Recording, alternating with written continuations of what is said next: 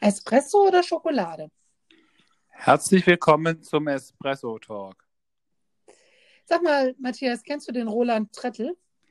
Das ist doch der von den ähm, Dingsbums, ähm, von den First Dates. Hey, das kennst du? Ich wollte schon gerade sagen, es ist kein Wunder, dass du das nicht kennst. Du brauchst ja nicht so viele First Dates. Aber es geht um Essen. Ja, auch darum geht es. Das ist in der Tat so.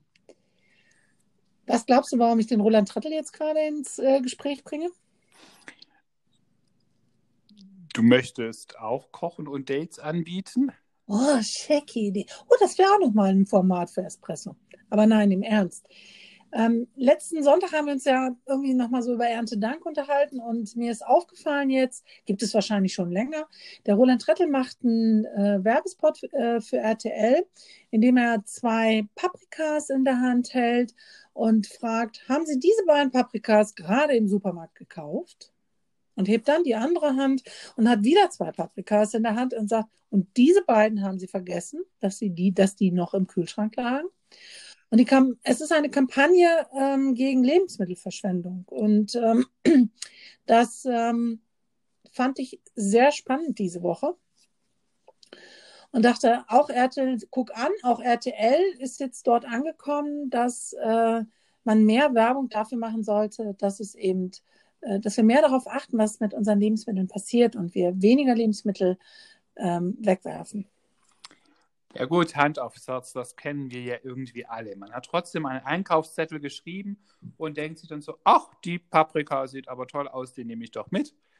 Ähm, und dann kommt man heim, macht den Kühlschrank und denkt sich so, oh, da ist ja doch noch eine Paprika, die letztes Mal dann doch nicht gebraucht wurde, als man zwei Paprikas gekauft hat, weil sie vielleicht im Angebot waren. Ähm, dann ist die spannende Aufgabe, wie geht man damit um? Sagt man dann, oh, super toll, es gibt ja dann einfach mal in der Woche dann Ratatouille, wo man dann entweder alles ähm, reinschnippelt, was halt so weg muss. Ähm, leider wissen wir aus anderen Kontexten, dass unheimlich viele ähm, Lebensmittel auch weggeschmissen werden. In Deutschland sind es anscheinend 18 Millionen Tonnen, die die Deutschen wow. jedes Jahr wegwerfen.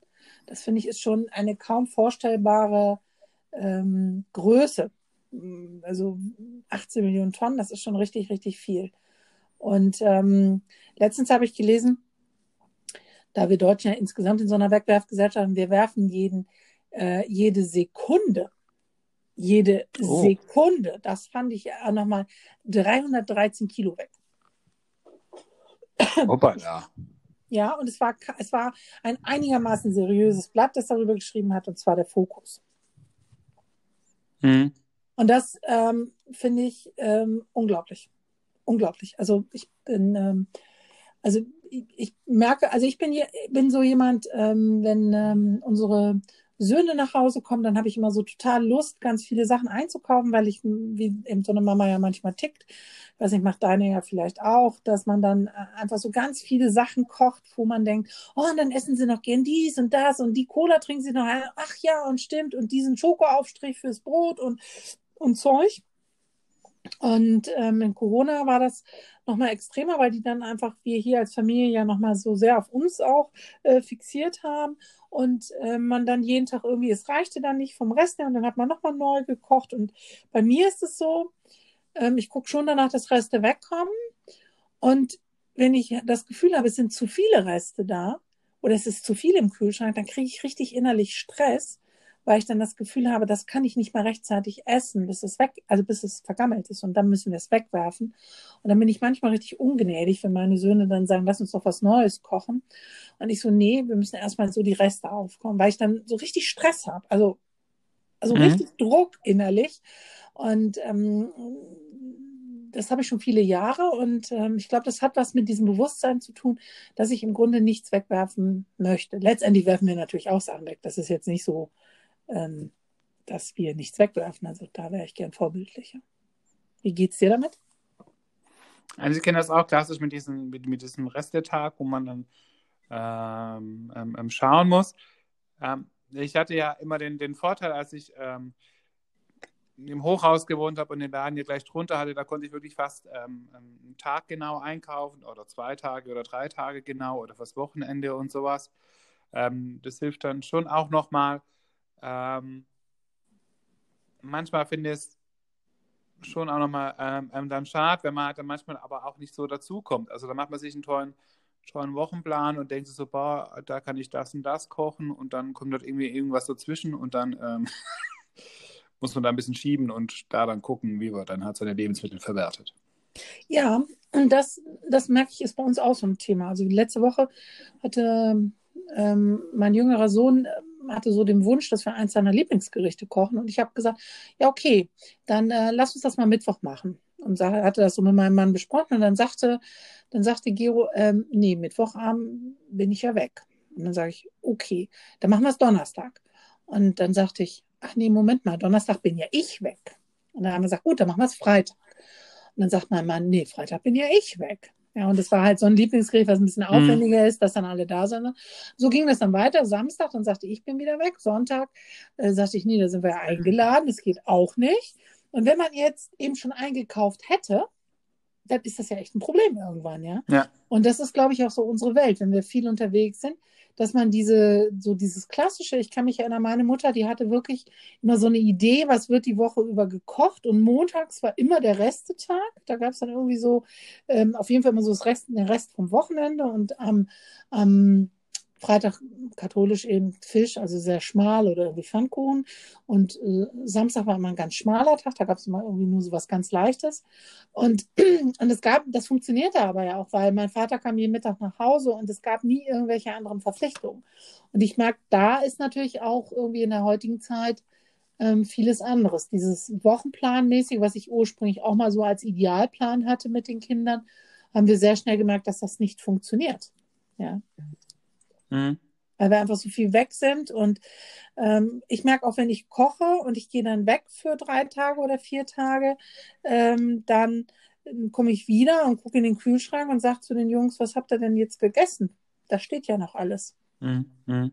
Ja, und dann sagen die, ach Mist, haben wir total vergessen, dass da noch was steht. Ja. Dann haben die wieder frisch gekocht und dann kommt es halt auch irgendwann so weit, ähm, dass man was wegwirft.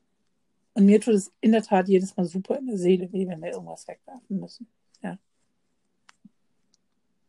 Und ich glaube, es ist auch eine Folge dessen, dass wir einfach alle so viel Geld haben. Also, und dass wir so, so, so eine Möglichkeit haben, auch viele Dinge total billig einzukaufen. Also, ähm, ich glaube, dieses Fleischproblem hat sich um ein Vielfaches ähm, verstärkt in dem Moment, wo, wo es Fleisch beim Aldi und beim Lidl gab.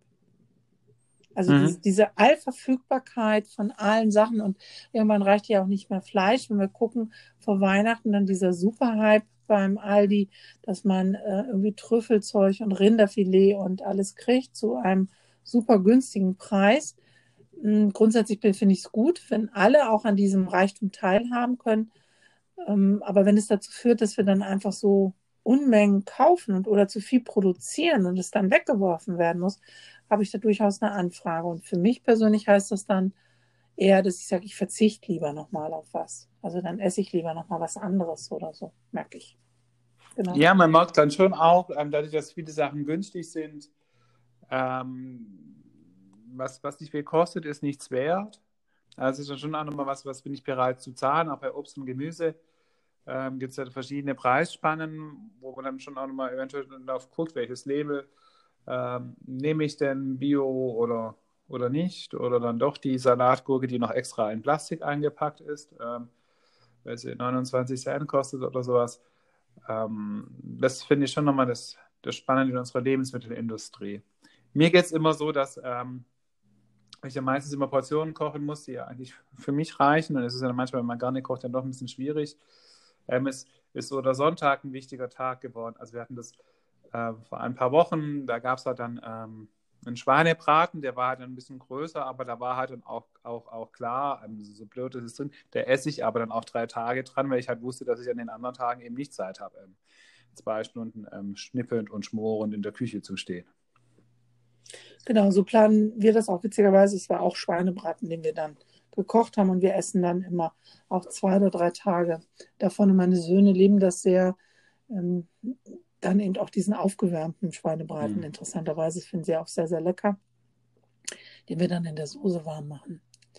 Was mich vor, ähm, ich weiß gar nicht mehr, letztes Jahr war das irgendwann nach den Sommerferien, was mich da sehr ins Nachdenken gebracht hat, äh, war ein Interview mit einem, ich glaube mit dem Landwirtschaftsminister, ich bin gerade nicht mehr sicher mit welchem, ich habe das schon mal versucht zu eruieren, habe es da nicht ge geblickt.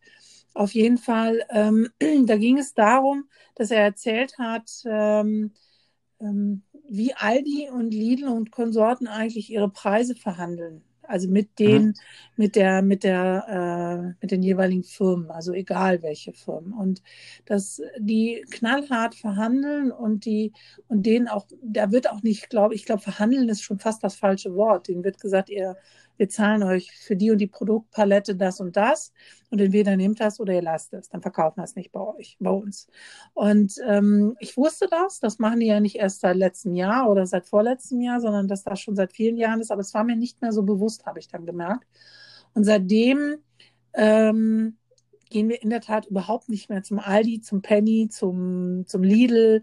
Wir gehen da gar nicht mehr hin. Wir sind noch mehr auf regional umgestiegen und gehen im, nur, im Zweifelsfall nur noch zu Edeka. Und selbst da weiß ich, und da muss ich gestehen, da bin ich nicht so sicher, wie das bei dem ist. Vielleicht ist das, weiß das jemand von den Hörern, dann gerne eine Mail schreiben, wenn sie da mehr zu wissen. Ähm, also wir gehen dann nur noch für manche Sachen zum, zum Edeka und ansonsten gehen wir zum Schlachter, der noch selber ähm, seine Sachen macht und ähm, auch Bio lassen wir inzwischen Zeit ins Haus liefern, weil da einer ist, der das hier das Dorf irgendwie beliefert und ähm, und ich versuche einfach, also ich merke, wir versuchen mit weniger auszukommen und ähm,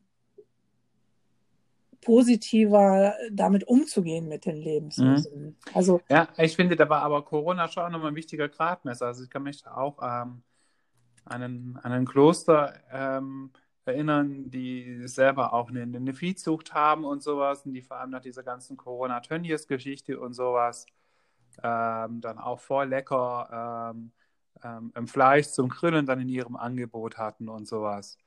Und klar, da hat das Steak dann zwar ein bisschen mehr gekostet, ähm, aber du wusstest, ja, es ist von frommen Kühen, also das war dann schon nochmal, oder Schwein, ähm, eine coole Geschichte wo so, so lokale Sachen plötzlich viel stärker auch frequentiert werden. Wie du gesagt hast, wenn du da den, den, den Bio-Gemüsehändler habt, der auch Hauslieferung macht und sowas, den gab es bestimmt vor Corona auch nicht so.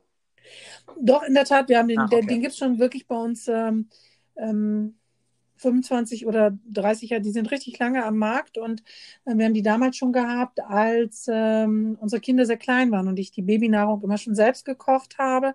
Dann haben wir mal eine Zeit lang Pause gemacht und haben aber schon ähm, letztes Jahr irgendwann im Frühjahr haben wir wieder dort angefangen und ähm, ich merke einfach, es tut mir gut, bewusster zu kochen, äh, weil ich die Lebensmittel auch nochmal bewusster genieße ähm, mir genauer überlege, was koche ich denn jetzt und reicht es für einen Tag oder für zwei Tage? Selbst wir, mein Mann und ich, wir sind ja nun auch alleine, wir gucken auch, dass wir für zwei Tage kochen, weil das absolut Sinn macht. Ähm, äh, zu planen und nicht jedes Mal neu zu kochen. Das hat ja auch nochmal was mit Energie zu tun.